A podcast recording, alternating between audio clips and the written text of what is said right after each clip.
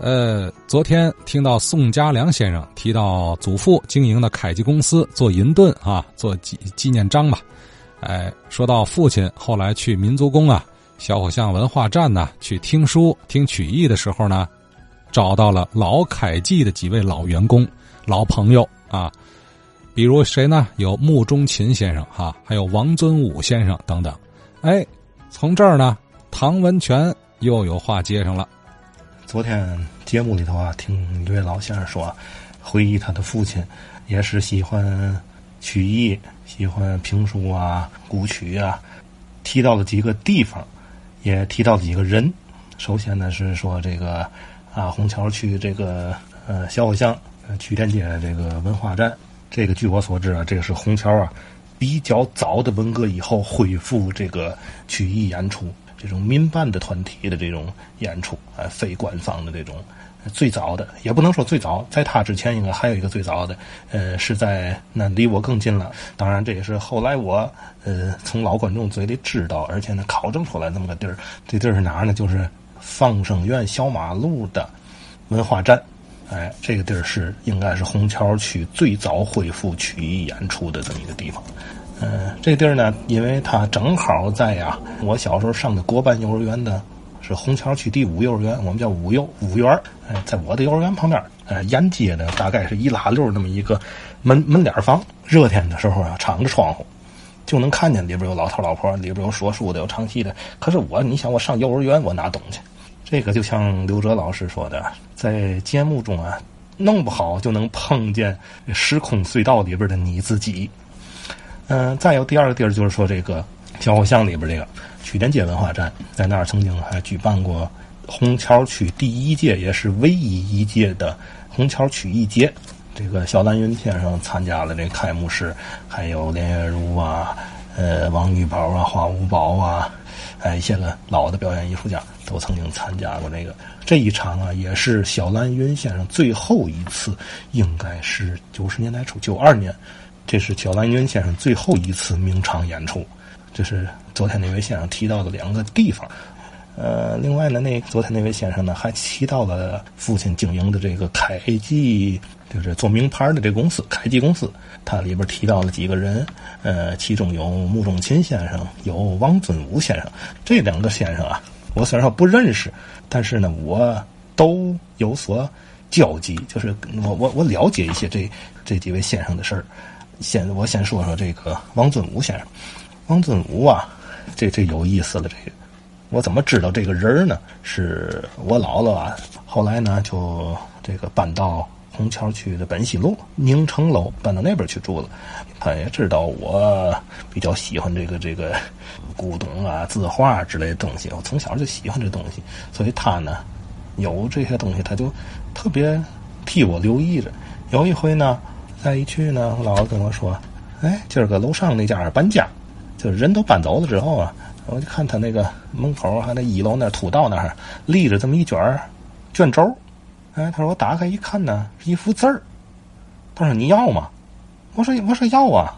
我姥姥就拿出来这个，我一看，就是一幅应该二十四尺的一个一张书法作品，哎，写的是那李白的《子夜歌》四首。”哎，正经八百的颜体字，我一看那个下款就是王尊武。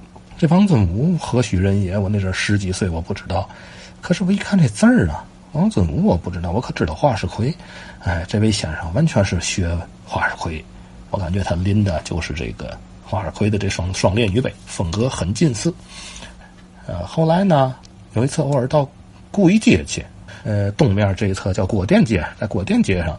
靠南面的一家买卖，这家买卖叫义泰城，在这个义泰城这个匾，我一看，哎，落款是王尊武。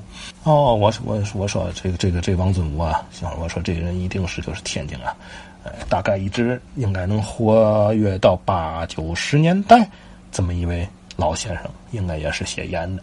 后来呢，嗯，也是在一些个书法书画界的这个朋友的嘴里头知道，这个王先生就是。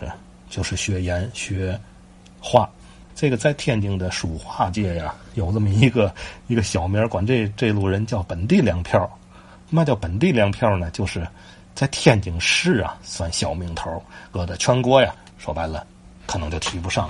但是呢，天津这个文艺界呀，它永远是这样，因为天津的文艺界的能人太多了，浩如烟海，所以他在天津可能永远不会显露头角。而且天津人呢，往往是比较低调，不善于宣传，不宣不善于炒作自己，不善于包装自己。啊，看北京那个那个那个哈艺术家们啊，咱咱不不不提谁了，是能耐可能不怎么样，但是人家特特别的能包装自己啊，特别会炒作自己，会运作自己。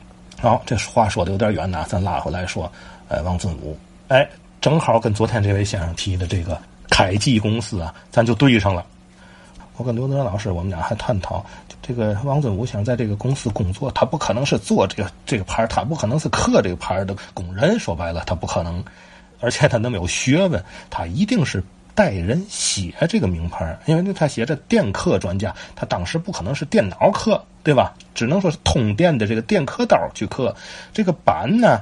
原始的这稿还是得有人去写，写完之后再把它描下来，呃，再放图，再制版，再拿电。刻刀去刻它，刻在铜板上再镀银，这么一个过程。所以说，王尊武先生也好，穆仲卿先生也好，一定是给凯基这公司啊写稿和画稿的。所以呢，从这个话题呢，我又想到了一个嘛呢？就是说，美术界呀，尤其在天津的美术界，对于啊，像呃王尊武先生、赵松涛先生、穆穆仲卿先生，甚至像在曹的刘奎龄先生，其实他们呢。都是现在有一个专业名词叫实用美术出身，他们搞的这个实用美术就是嘛呢？说白了，画广告啊，给人写广告牌子呀，画个电影海报啊，画个包装，设计个包装是干这个的啊。他们不是真正的像像过去那文人雅士，我是为了画这个，包括写字的里边那个孟广会，我听老人讲啊，这也是他都是说白了是实用书法家啊，他。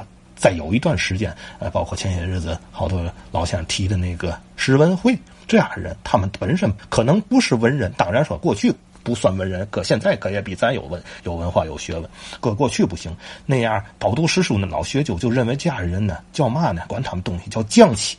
刘奎龄的东西啊，在很长的一段时间里面呢，是被天津的正统的美术界所不耻的。认为他的东西画的太匠气，太像广告画了，太写实了。这是多少年以后才被人所认同、承认他的在艺术界的地位。我想刚才我说的这老几位，其实天津这样人大有人在。他们呢是奠定了天津的实用美术的基础。为嘛呢？天津过去太繁华了。